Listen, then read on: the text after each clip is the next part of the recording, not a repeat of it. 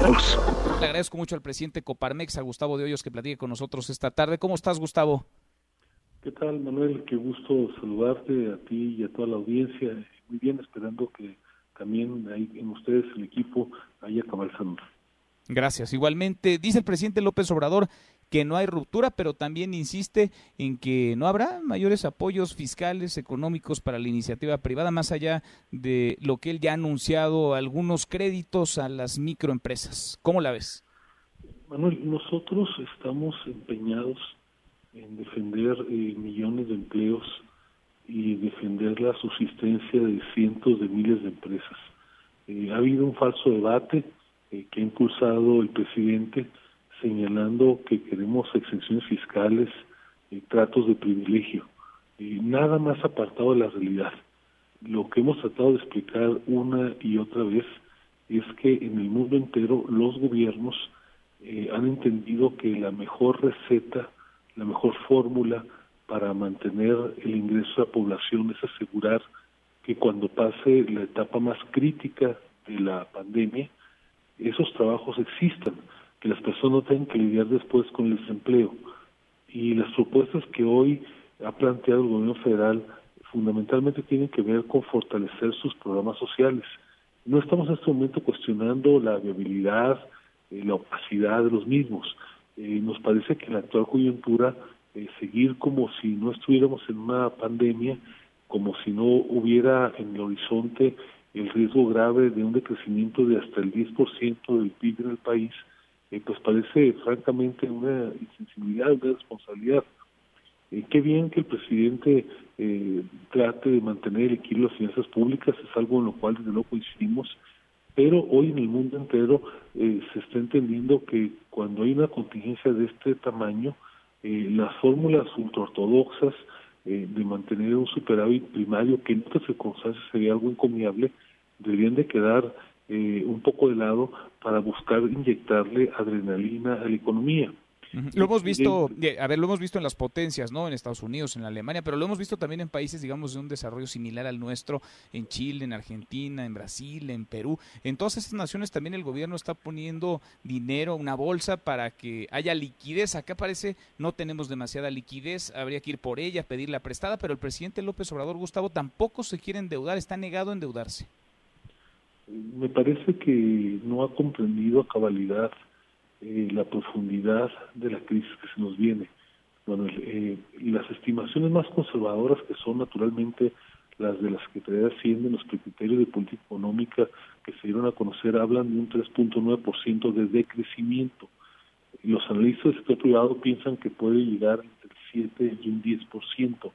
Esto, para poner perspectiva, significa que el crecimiento acumulado que tuvo la economía prácticamente del año 2010 eh, al año 2018 se pueda perder, porque en 2019 ya decrecimos, pero en estos ocho años previos se podría perder prácticamente en unos cuantos meses.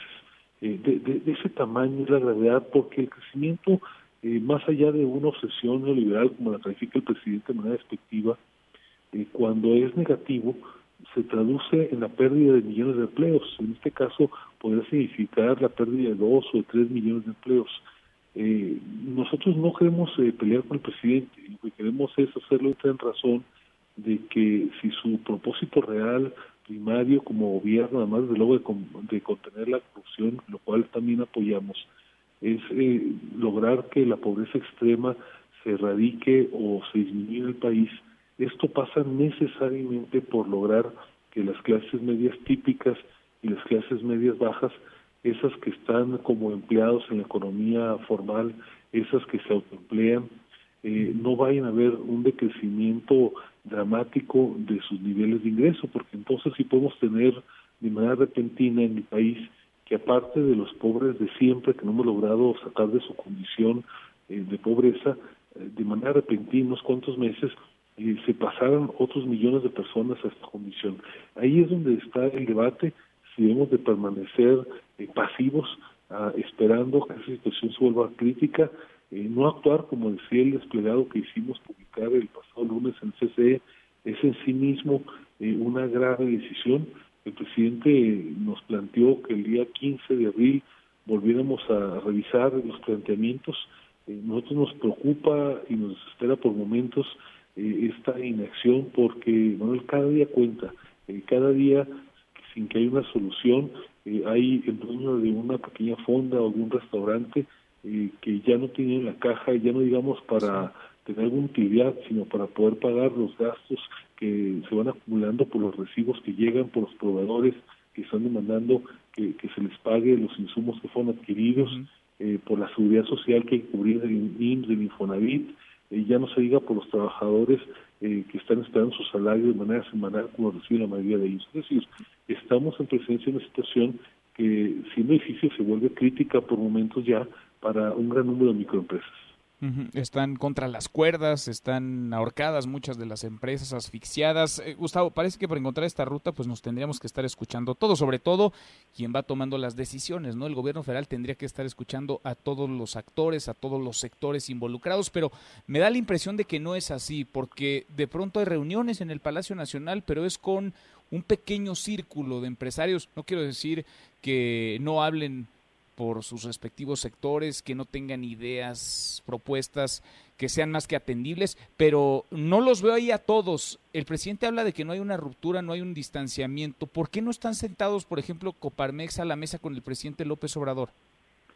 Mira, eh, hay que entender que cuando el presidente de la República, cualquiera que este sea, el actual, el anterior, eh, invita a un empresario, eh, difícilmente se desatiende esa invitación difícilmente se controvierte dentro de ese tipo.